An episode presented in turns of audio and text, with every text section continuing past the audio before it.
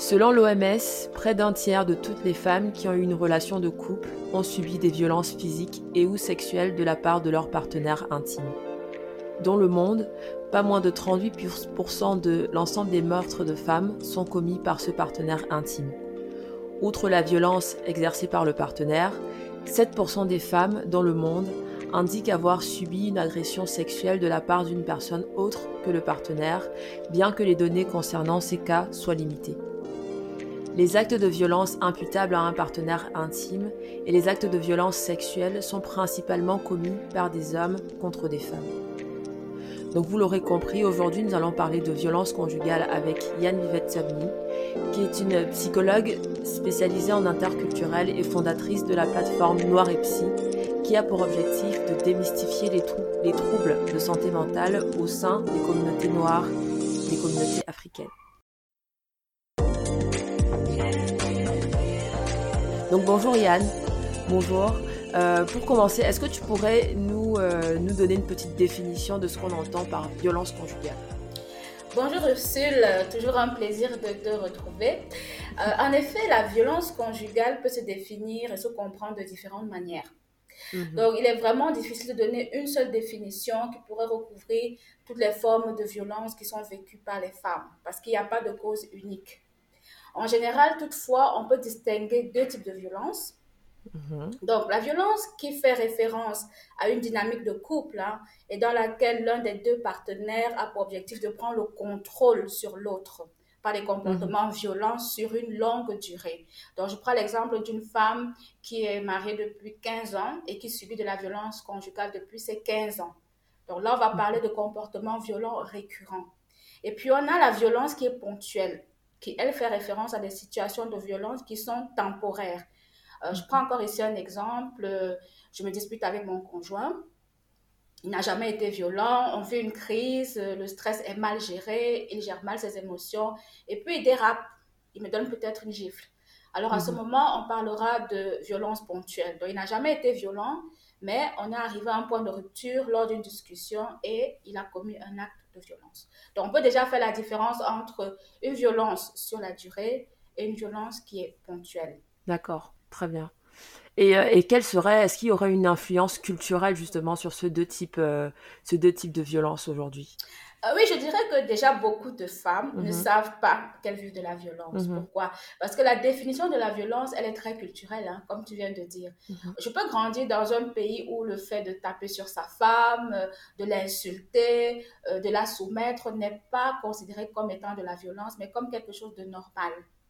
Tu vois? Dans ce moment, si j'arrive ailleurs et que je vis ce genre de, comportement, peut-être que je ne vais pas les qualifier de violents. Mm-hmm. Mais si quelqu'un d'autre a grandi dans une autre culture où ces actes-là sont condamnés par la loi, alors à ce moment, oui, euh, elle va me dire, tu subis de la violence conjugale. Donc la perception de ce qui fait violence est parfois très culturelle et elle dépend aussi de beaucoup de facteurs individuels. Mm-hmm, tout à fait. Et juste pour recadrer un peu les choses, quand tu parles de violence, la violence, je suppose, ne, ne, se, ne, se, limite pas à la violence physique, quoi. La violence euh, d'un monsieur qui tape sur sa femme. Il y a certainement d'autres types de violence aussi. Oui, oui, bien sûr. Tu fais bien de poser la question parce que beaucoup de gens pensent que quand on parle de violence, il s'agit des coups. Je me souviens même d'une patiente il y a quelques temps, il y a peut-être deux ans comme ça, elle subissait de la violence psychologique mhm. de la part de son conjoint. Et quand je lui en ai parlé, elle m'a dit, mais non, il ne me frappe pas.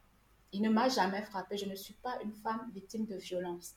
Donc, pour elle, la violence, c'était uniquement les coups, tu vois. Mhm. Or, il y a différents types de violence. La violence verbale, par exemple. Le fait d'insulter régulièrement quelqu'un, d'être grossier, de crier sur la personne, d'élever la voix, de la menacer, de la dévaloriser. Ça, c'est de, la violence verbale. Donc, on est violent avec les mots. Mhm. Ensuite, il y a la violence psychologique. Ça veut dire, euh, par exemple, un homme, il peut utiliser ce qu'on appelle euh, la tactique de la terre brûlée. Donc, il va isoler sa compagne en faisant tout pour qu'elle n'ait pas de contact avec l'extérieur.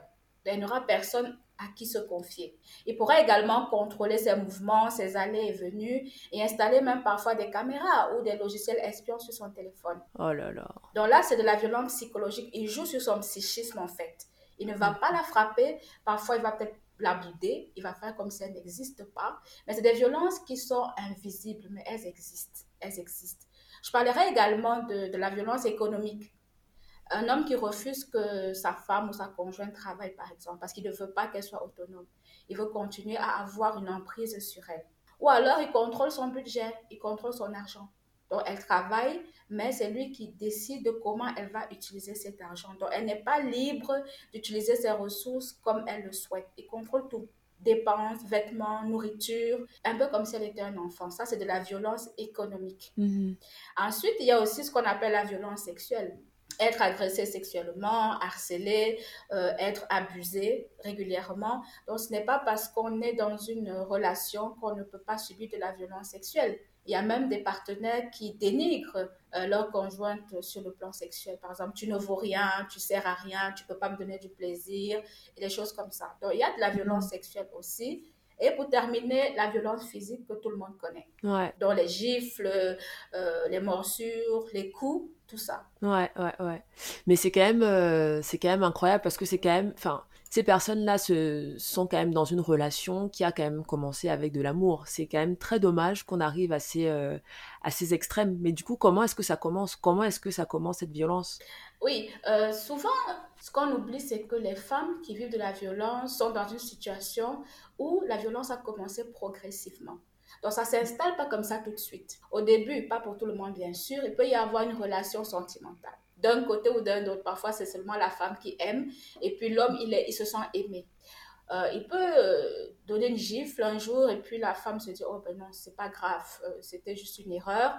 Il vient il s'excuse et puis ça passe. Et deux mois plus tard il recommence de nouveau elle trouve une excuse parce qu'elle se dit non c'est pas l'homme que j'ai connu. Et en plus elle a des sentiments pour la personne.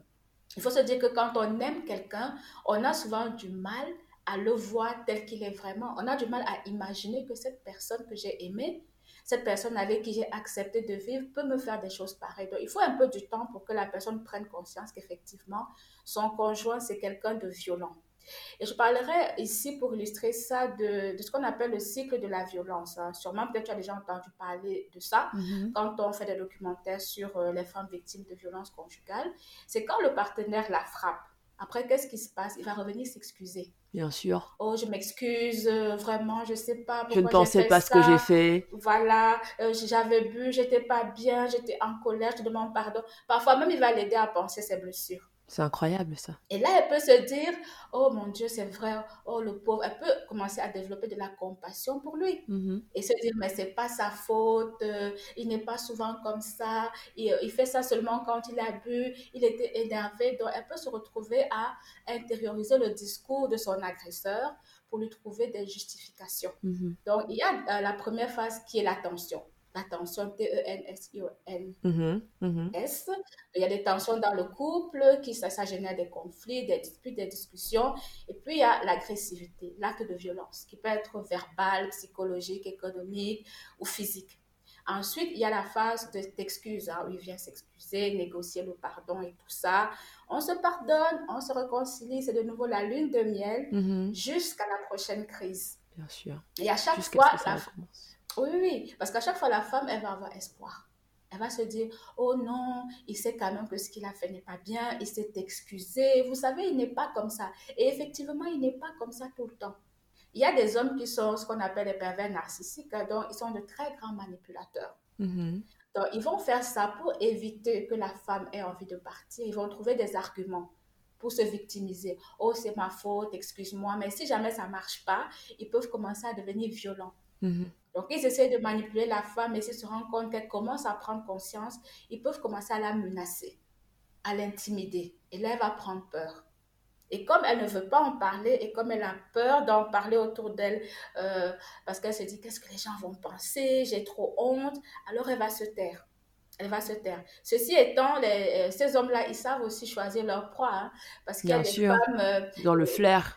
exactement, qui souffrent parfois de dépendance affective ou qui ont été maltraitées dans leur famille, pendant leur enfant, donc elles ont déjà une estime de soi fragile, tu vois? Donc elles ont tellement mm. besoin d'être aimées, besoin d'être de, besoin de plaire en fait à leur conjoint, qu'elles vont accepter toutes les humiliations tant que le conjoint reste avec elles. Elles ne veulent pas être abandonnées. Donc, il y a aussi ce facteur-là. Et quand ces hommes-là tombent sur des femmes comme ça, mais c'est le jackpot. Bah oui. C'est le jackpot parce qu'à ce moment, elle va, elle n'est elle est pas très, comment dire, elle n'est pas préparée à réagir, elle n'est pas préparée à se rébeller, elle n'a pas les ressources.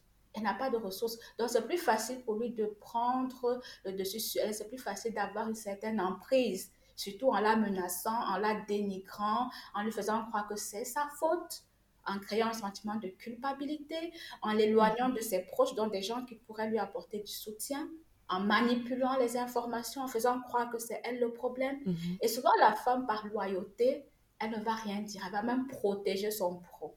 Elle va même le protéger. Donc, malheureusement, c'est des mécanismes qui existent dans les relations de couple dysfonctionnels. Mhm. Ouais. Mais, euh, mais, mais ces violences, ça, peut parfois durer dans le temps, quoi. Enfin, on, on comprend pas trop euh, pourquoi cette, enfin, la, dame, elle, reste, quoi. Pourquoi est-ce qu'elle reste alors qu'elle souffre?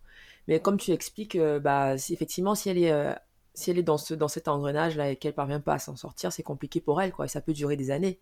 Ça peut durer des années ainsi où elle où elle se fait battre, euh, où, euh, où elle subit certaines violences euh, psychologiques et sexuelles, comme tu as dit plus haut. Oui, oui. et surtout, chacun a son seuil de tolérance aussi. Par exemple, les mm. violences physiques, c'est quelque chose qui peut être visible, qui mm. peuvent être visibles. Il peut y avoir des témoins, on peut avoir des bleus sur le corps, des choses comme ça. On peut même aller voir le médecin, on a un certificat médical pour attester qu'il y a eu violence. Donc, on peut avoir des preuves.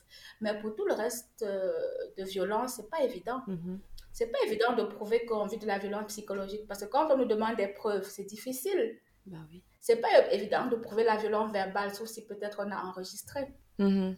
Tu vois, donc c'est des, des, violences en fait qui ne sont pas visibles. Elles sont invisibles et du coup, elles sont plus difficiles à dénoncer parce qu'on se pose toujours la question est-ce qu'on va me croire?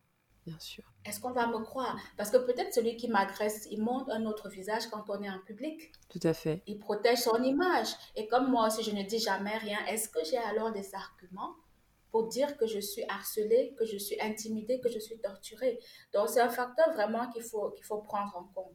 Et il y a des conséquences. Hein. donc, il euh, ne euh, faut pas croire que c'est parce qu'on reste qu'on est en bonne santé ou en bonne santé mentale. Il y a des conséquences de la mhm. violence, mhm. notamment, euh, comme j'ai dit tout à l'heure, le fait d'intérioriser le discours de l'agresseur, de se dire c'est ma faute, euh, si je pars, qui pourra encore m'aimer, c'est tout ce que j'ai, je n'ai personne, ou encore avoir une estime de soi qui finit par descendre jusqu'au talon. Oh là là. On se dit qu'on ne vaut rien parce qu'il nous a tellement répété qu'on ne valait rien qu'on a fini par le croire. Parce que ça résonne aussi peut-être avec ce que nos parents nous ont dit. Peut-être j'ai eu des parents qui m'ont dit que j'étais rien du tout, que j'étais nulle, que je valais rien. Donc ça peut résonner aussi avec un, un passé traumatique. Euh, il y a également ce qu'on appelle le, syndrome de stress post-traumatique. Hein, qui est, une, qui est un trouble en fait de santé mentale. Ça veut dire quand on vit pendant une longue période dans un environnement stressant où notre vie est plusieurs fois en danger, on peut finir par développer des syndromes de stress. Parce qu'il y a des hommes, des, hommes, par exemple, qui vont non seulement frapper, qui vont même essayer d'étrangler la femme. Oh là là. Il y en a une qui m'avait dit une fois, il a pris un couteau, il l'a mis sous ma gorge. Il a dit, si tu essayes encore un jour de partir, je te tue. C'est pas vrai. Donc, ça ne se limite pas juste à des gifles ou des choses comme ça. Non, il y a vraiment des cas très graves où il y a des menaces, des menaces sur la vie de la personne, des menaces sur les enfants. Mhm. Si tu t'en vas, je tue les enfants, par exemple. Alors à ce moment-là, la femme, elle est tétanisée parce qu'elle dit, je suis consciente qu'il est violent, mais j'ai peur. Mhm. J'ai peur. Surtout quand on regarde les statistiques, on se rend compte que beaucoup de femmes ont été tuées quand elles ont essayé de fuir. Mhm. Donc la peur parfois paralyse et elle empêche de prendre des mesures d'action. Donc il y a ce qu'on appelle l'impuissance apprise, le phénomène d'impuissance. Ça veut dire qu'avec le temps, la femme se dit, mais en fait, rien ne va changer je n'y peux absolument rien. Je ne peux pas me battre contre lui. Si j'essaye, il peut tuer mes enfants, il peut me tuer. Peut-être le mieux, c'est que je reste et que je me coupe de, mes émotions. Ça, c'est la dissociation émotionnelle. Je me coupe. Donc, je ne sens plus rien. Donc, il fait ça, mais je suis comme une automate. C'est ça. Comme un petit robot dans la maison. Mais je me coupe complètement de mes émotions pour me protéger de cette horreur que je suis en train de vivre euh, au quotidien. Certaines femmes, notamment, vont même tenter euh, de se suicider. Hein. Parfois même. Elles sont, elles sont bloquées, quoi. Elles arrivent plus, elles trouvent pas de solution. Elles trouvent pas de solution. Elles se disent, j'ai tout essayé. Surtout celles qui ont essayé d'en parler à l'entourage et l'entourage soit ne les a pas crues, mm-hmm. soit l'entourage a donné raison au mari. Alors à ce moment, elle n'a plus de ressources. Elle se dit, mais est-ce que toute ma vie, ça va être comme ça? Peut-être le mieux, c'est que j'en finisse. Parce qu'avec ça aussi, il y a la dépression, la dépression sévère, la dépression majeure, mhm. il y a l'anxiété, il y a le stress, il y a beaucoup de troubles de santé mentale qui vont débarquer. Et elle n'aura plus la capacité de supporter ça pendant longtemps si elle n'a pas d'aide. En plus, il y a des enfants dont il faut s'occuper, ça devient très compliqué. Mhm. C'est très compliqué. Il y a des femmes, par exemple, qui en arrivent aussi à commettre des meurtres. C'est-à-dire, elle dit, le seul moyen, c'est peut-être que je le tue. J'irai peut-être en prison, mais au moins je serai délivrée. Donc parfois, il y a ce qu'on appelle les issues fatales. On peut se résigner, dire je n'ai pas le choix, encaisser, ou alors on peut se révolter et dire non, je vais faire quelque chose. Soit, soit je, je mets un terme à sa vie, soit je mets un terme à la mienne. À la mienne. Oui, c'est ça. Surtout les femmes aussi parfois qui veulent protéger leurs enfants. Parce que, disons-le, il y a des conséquences aussi sur les enfants qui Oui, c'est ça, c'était la question que j'allais te poser, c'est euh, les enfants aussi doivent être, enfin, qui, qui sont finalement témoins de cette victime, de cette, euh, pardon, de cette violence au quotidien, bah, ils doivent avoir des, des, conséquences sur eux aussi. C'est, c'est, c'est, dommage. C'est, dommage, c'est... c'est inévitable, c'est inévitable.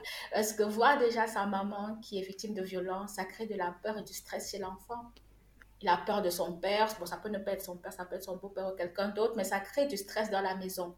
Et vivre comme ça dans un environnement stressant, où il y a de la violence, où il y a de la peur, de l'intimidation, ce n'est pas bon pour les enfants. Donc, ça joue également sur leur estime de soi. Ils peuvent développer des, des symptômes d'anxiété, des symptômes de dépression.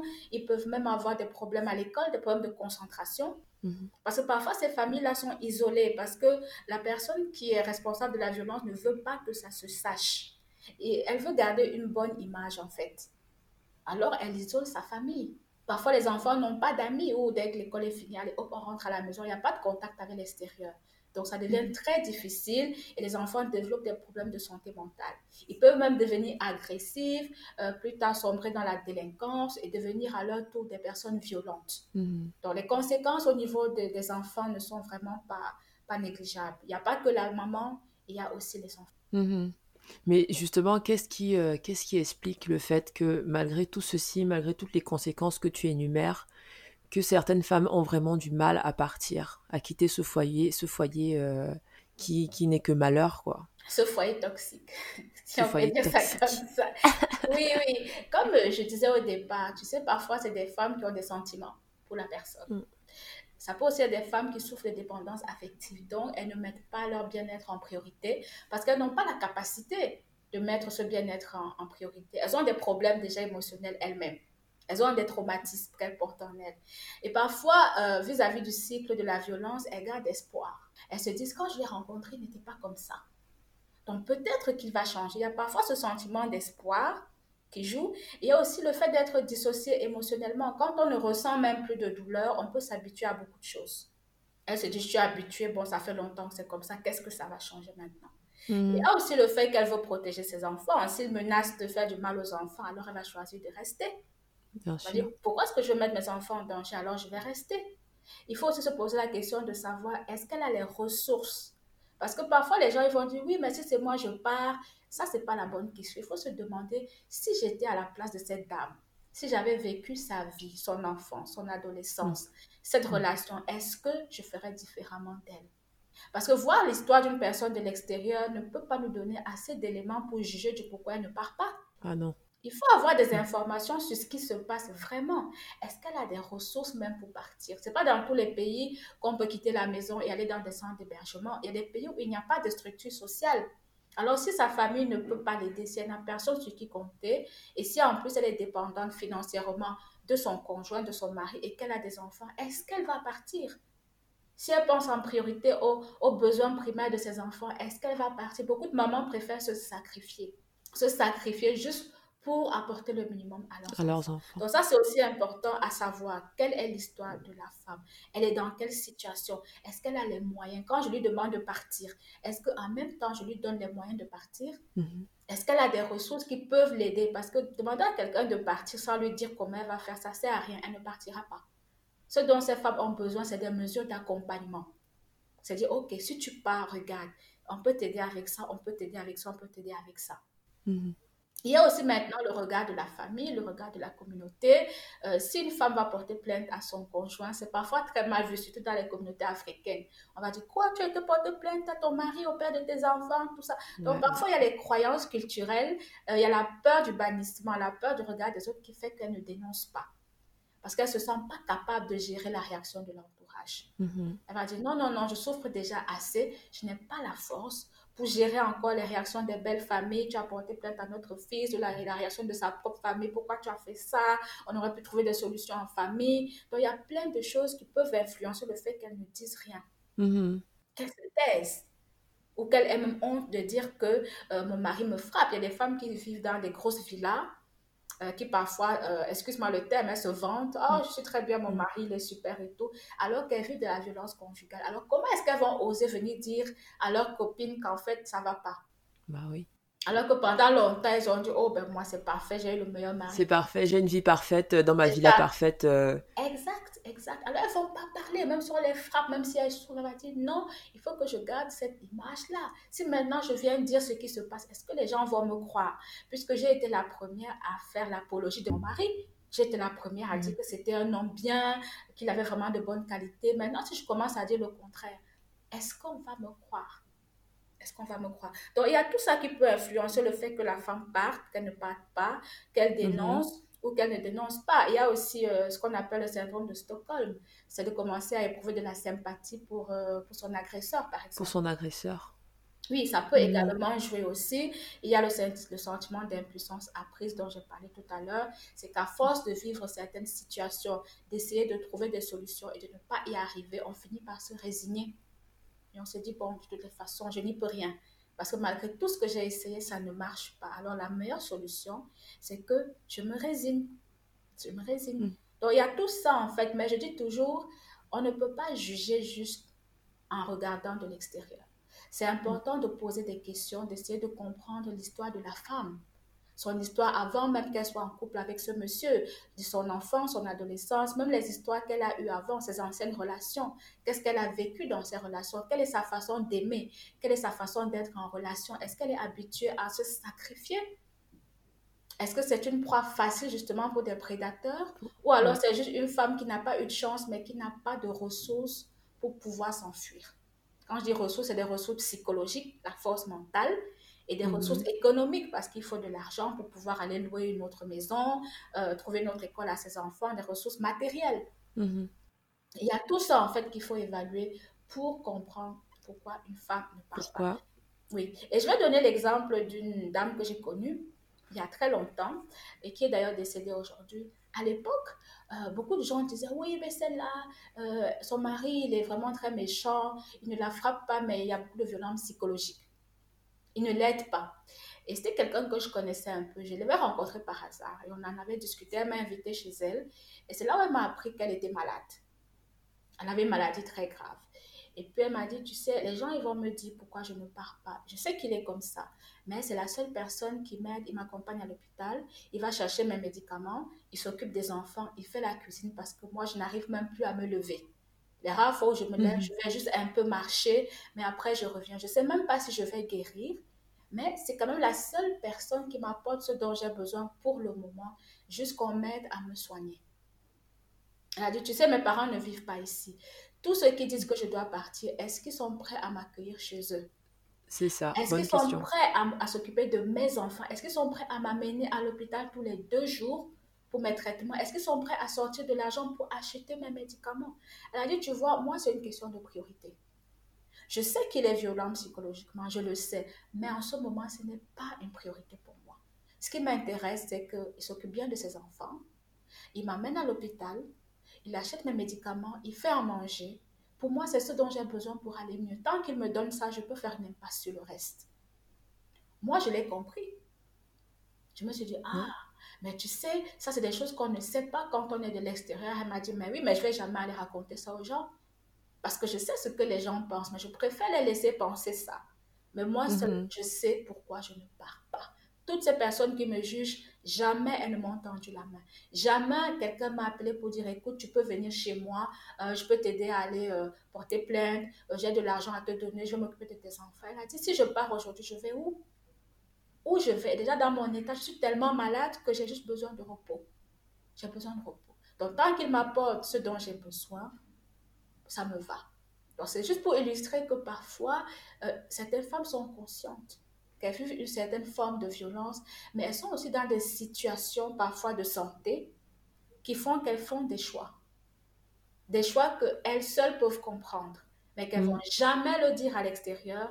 Et puis les gens vont les juger en disant Ah ben voilà, euh, parce qu'elle s'accroche au mariage, parce qu'elle veut absolument qu'on dise qu'elle est mariée. Alors qu'en fait, si on va bien fouiller l'histoire, il ne s'agit pas de ça. Mm, mm, mais comment s'enfuir alors?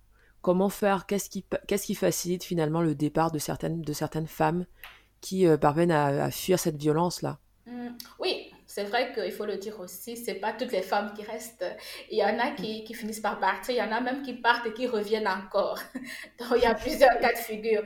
Mais pour ceux qui partent, il faut se dire que sortir d'une violence psychologique sur le long terme, donc qui est récurrente, qui dure depuis des années, ce n'est pas facile. Donc il faut déjà la prise de conscience. Une fois qu'on a pris conscience, il faut encore avoir la force de chercher les informations. Donc, celles qui partent, en fait, en général, elles savent qu'il existe de l'aide, il existe de l'aide, en fait, pour elles et leurs enfants. Mm-hmm.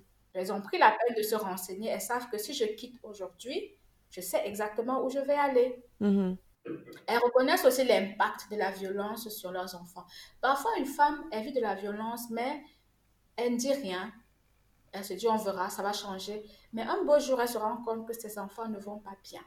Elle se rend compte qu'en fait, cette violence a des graves conséquences sur la santé mentale de, ses enfants. Et là, ça fait comme un déclic. Elle se dit, c'est pas possible. En fait, il ne s'agit pas que de moi. Même mes enfants sont en train de découper. Alors, à ce moment, ça peut provoquer, en fait, euh, comment on dit ça euh, Ce sera peut-être la goutte d'eau qui fera déborder le vase. Elle va dire, non, non, non, non, il faut que je fasse quelque chose. Si je ne peux plus me sauver moi, il faut que je sauve mes enfants. Donc, il y a aussi les enfants. Et enfin, il faut aussi que la personne atteigne un niveau de violence qui dépasse vraiment son seuil de tolérance. Mm-hmm. Parce qu'il y a des femmes qui sont capables d'endurer beaucoup de choses. Hein. Bien sûr. Elles vont endurer. Oui, endurer. Il y a la personnalité, le vécu, les croyances. Elles vont endurer, supporter. Surtout les femmes à qui on a dit le mariage, c'est supporter. Ouais. Donc, elle va se dire que... C'est culturel, ça. Oui, c'est très culturel. Elle va dire, mais bon, il faut que je supporte. Dès qu'elle va essayer d'en parler, on va lui dire, oh, mais tu n'es pas la seule, il faut supporter. Donc, on peut s'entraîner comme ça sans se rendre compte à quelque chose qui n'est pas normal. On peut s'entraîner à supporter l'insupportable et avoir un seuil de tolérance qui est de plus en plus élevé. Dans le jour où on atteint le seuil critique, alors on se dit, non, là, je ne peux plus, il faut vraiment que je parte. Mais c'est un processus. Sortir de la violence conjugale est un processus. La majorité des femmes qui sont dans cette situation, elles ont besoin d'aide pour parvenir à quitter leur conjoint. Elles ont besoin d'aide. Mm. Et le conjoint aussi doit être pris en charge. Donc souvent, on voit juste la femme, c'est vrai, mais les personnes qui agressent aussi, pas toutes, parmi ceux-là, il y a des enfants qui ont été victimes aussi de violences conjugales, qui en grandissant sont devenus à leur tour des agresseurs. Des agresseurs. Ils répètent le schéma. Exactement. Donc, quand on intervient euh, au niveau de la violence conjugale, c'est important aussi de prendre les choses par tous les bouts. Donc, aider la femme, la sortir de là, euh, sortir les enfants de là pour qu'elle soit en sécurité. Ça, c'est la première des choses, elle doit être en sécurité. Et puis, elle peut aussi porter plainte. Hein. Elle peut aussi porter plainte. Mais il faut aussi penser aux conjoints violents. Il y a des pays où il existe des groupes de parole, par exemple. Euh, des programmes de gestion de la colère. Mm-hmm. Travailler avec ces hommes-là pour voir qu'est-ce qui euh, a fait que dans, euh, dans leur histoire, ils en arrivent à devenir comme ça dans les relations. Donc la prise en charge peut être multiple. Mm-hmm. Tout à fait. Et donc concrètement aujourd'hui, toi Yann, qu'est-ce que tu, tu proposes toi? Qu'est-ce que tu nous dis à nous, à, aux auditeurs? Quelles sont les mesures à prendre pour quelqu'un qui est dans cette situation et qui, et qui est coincé et qui cherche de l'aide? Quelles sont les mesures à prendre? Quelqu'un qui pense qu'elle est mhm. victime de violence, déjà, ce serait bien qu'elle s'informe. Elle peut téléphoner. Il y a des centres euh, d'appel, des lignes d'écoute gratuites et anonymes. Bon, si elle est dans un pays où il y a ce genre de service, elle peut appeler pour expliquer un peu sa situation. Parce que ça va aider euh, à ce qu'elle puisse euh, comment, identifier si ce qu'elle vit fait vraiment partie d'une violence ou c'est juste des disputes de couple. Tu vois, parce que parfois, il ne faut pas confondre les disputes aussi avec de la violence. Donc, il faut d'abord s'informer pour valider le fait que je vis vraiment de la violence. Hormis la violence physique, hein, parce que là, il n'y a pas de négociation, il n'y a pas de, il a pas d'interrogation, ça c'est clair et net. Mais pour tout ce qui est plus subtil, c'est bien déjà d'en parler à quelqu'un qui va nous aider à prendre conscience de ce qu'on est en train de vivre. Alors, à ce moment-là, on pourra euh, nous rediriger vers les services compétents qui pourront nous aider. Ce que la personne peut aussi faire, c'est de dénoncer. Mais bon, beaucoup ne dénoncent pas parce qu'elles ont peur. Mm-hmm. Donc, commencez d'abord à en parler. Si on a peur de parler à ses amis, à sa famille, parce qu'on ne veut pas qu'on nous juge, il y a des services anonymes. On peut même en parler à son médecin mm-hmm. ou à un thérapeute, essayer de prendre conseil. Voilà ce que je vis, qu'est-ce que je peux faire. Et les professionnels des services sociaux, des services de santé, de santé mentale, ils sont formés justement pour ça, pour pouvoir aiguiller la personne vers les bons services. Mm-hmm. Donc, on peut s'informer, euh, demander de l'aide, euh, contacter les services sociaux qui peuvent nous aider de manière anonyme à préparer notre départ, mm-hmm. à préparer un plan de sécurité. Ils peuvent nous accompagner dans tout ça parce que parfois la femme veut partir, mais elle ne sait pas comment faire. Mm-hmm. Elle a peur, oui, mais si je veux partir, je vais partir où, par où je commence. Il y a des services sociaux qui peuvent aider à préparer tout ça de manière confidentielle. Donc, il faut se renseigner euh, en fonction de l'endroit où on vit. Maintenant, pour les personnes qui sont dans des pays où il n'y a pas toutes ces structures, essayez de voir avec les proches, la famille, les amis, les voisins, les voisines. Est-ce qu'il n'y a pas quelqu'un chez qui je peux aller? Mm-hmm. Est-ce que ça peut être mon pasteur ou mon prêtre, je ne sais pas, mais autour de moi, quelles sont les ressources que j'ai? Quelles sont les personnes qui ont toujours été là pour moi? Se tourner vers ces personnes et leur dire voilà ce que je suis en train de vivre, j'ai vraiment besoin d'aide et voir ce que la personne peut nous proposer. Mm-hmm. Ça, c'est pour quelqu'un qui euh, est dans le cas où il estime qu'il vit de la violence conjugale. Ouais. Et pour quelqu'un qui serait dans l'entourage cette fois, qui serait, qui pense qu'il est, euh, bah, qu'il sait que euh, sa, son ami ou sa sœur ou sa mère est dans cette, euh, dans cette, dans cette configuration de violence, qu'est-ce qu'elle peut faire? Qu'est-ce que cette personne peut faire? Déjà, en parler avec la personne. Tu sais, c'est pas mm. facile quand une femme est victime de violence conjugale d'en parler à un proche. Il y a la honte. Peut-être ce sera plus facile qu'elle en parle à l'extérieur à quelqu'un qu'elle ne connaît pas, mais souvent il y a mm-hmm. la honte, il y a le tabou. Du coup, donc, te bats, donc, te voir comme ça, toi aussi, euh, tu es victime de violence. Donc, essayez de voir si on est assez proche de la personne pour nouer le dialogue sur ce sujet. Si la personne est ouverte, alors on peut juste poser la question de savoir est-ce que tout va bien? Tu sais que si ça ne va pas, tu peux, tu peux m'en parler, je suis là pour toi. Ou alors, si tu sens que euh, tu n'es pas prête à m'en parler, voici une liste de services qui peuvent t'aider. Donc, on peut aider quelqu'un en lui fournissant aussi les coordonnées des services qui peuvent l'aider.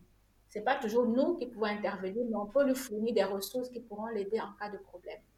on va chercher soi-même ou alors on téléphone dans les, centres d'appel ou les services sociaux pour dire voilà, euh, je connais quelqu'un qui vit potentiellement de la violence, qu'est-ce que je peux faire?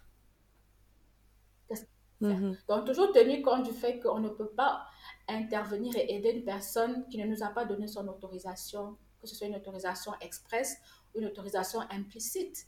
Parce qu'il ne faudrait pas que ça se retourne en fait contre nous après. Il y a des gens qui ont voulu aider leurs proches, ils sont devenus ennemis. Parce que la personne a dit oui, mais pourquoi est-ce que tu en as parlé? Je ne t'ai pas dit d'en parler, maintenant c'est toute ma vie qui est dehors, tu aurais dû te taire. Donc il faut être très prudent avec ça. Mm-hmm. Il faut toujours évaluer. Bon, maintenant, s'il s'agit de violence euh, physique, dans ce cas, c'est visible. Hein. Ça se voit tout de suite. Oui, ça se voit quand t'es un cocard, quoi. Oui, oui, oui. C'est clair, on n'a pas besoin de venir poser la question. on peut se rendre compte parfois, on peut mettre témoin. Là, on peut, si c'est quelqu'un qui nous approche, on peut parler, on peut même intervenir. Je veux dire, si ma soeur est victime de, de violence conjugale, moi, je peux débarquer carrément chez elle. Mm-hmm. Et dire non, ça, ça suffit comme ça, elle sort d'ici. Donc, tout dépend du degré de proximité qu'on a avec la personne. On peut faire intervenir la famille, les parents. On peut les alerter en disant non, il y a un problème, il faut qu'on aille régler cette situation tout de suite. Maintenant, si on n'a pas de famille, si on n'a pas quelqu'un qui peut le faire, alors c'est intéressant de faire appel euh, aux services, aux institutions. Ça peut être la police, on appelle pour signaler, ça peut être les services sociaux, on peut aussi directement parler à la personne en lui disant, voilà, je me suis rendu compte qu'il y a telle chose, euh, moi la prochaine fois je dénonce. Voilà. Mm-hmm. Donc il y a plusieurs choses qu'on peut mettre en place, mais comme je dis, ça dépend vraiment du lien qu'on a avec la personne, ça dépend de, de, ce qui se passe. Et surtout quand il y a des enfants, c'est très important d'intervenir rapidement. Parce que les conséquences, c'est pas que la mère, les conséquences, c'est aussi des enfants qui vont grandir dans un environnement violent. Donc, on fournit les ressources, on essaie de nouer le dialogue. Si la personne ne veut pas, on lui donne des, ressources. Et puis, on essaie d'alerter les personnes qui sont proches. Si c'est ma soeur, je peux alerter mon frère, mes cousins, mes tantes. Donc, on essaie de voir si au niveau de la communauté, de la famille, il n'y a pas des personnes qui peuvent intervenir pour, euh, changer quelque chose. Mm-hmm. Et éventuellement, il y a aussi les services externes, les institutions et tout ça. Les psychologues sont importants, je le dis parce que quand on vit de la violence conjugale, ça laisse des traces. Donc, il y a des traumatismes. Il y a le syndrome de, post, de, stress post-traumatique dont j'ai parlé tantôt. Il y a euh, la dépression. Il y a les troubles d'anxiété. Donc, il y a beaucoup de problèmes de santé mentale qui sont la conséquence d'une violence conjugale. Donc, c'est important que même après avoir quitté l'environnement, après avoir quitté la personne, que ces personnes-là soient accompagnées pour se reconstruire en fait, au-delà de la violence, parce qu'il y a eu beaucoup de psychotraumatisme. Bien sûr, bien sûr. Super. En tout cas, merci Yann, merci Yann pour, euh, pour euh, euh, tous ces éclaircissements là. J'espère que ça va, ça va aider les personnes qui seraient dans cette situation ou qui seraient voilà, dans l'entourage témoins de ce type de situation. On peut, avec ce genre de ressources, on pourrait effectivement s'en sortir. et d'ailleurs, je voulais rajouter avant qu'on ne termine qu'on peut trouver plus d'informations sur le site web www.sosfemmes.com. Mhm. Il y a pas mal de ressources sur les services qui peuvent aider en cas de violence conjugale. Vous avez toute une liste. Mhm. Et puis toi aussi sur ta page euh, Noir, euh, Noir et Psy, euh, ta page Facebook, ton site internet, tu vois là tu traites aussi de ces sujets-là, de ces sujets de santé mentale. Donc n'hésitez pas à aller visiter sa page internet et, son, site, son site web. Et, et, puis nous, vous nous retrouverez sur, sur Instagram, sur le site internet tamtamdeliberté.com. Voilà, merci Yann. Et, merci Lucille. Et à, et à bientôt, et à bientôt pour un, pour un prochain épisode. Allez. Bien sûr, toujours avec plaisir. Allez, à bientôt. À bientôt.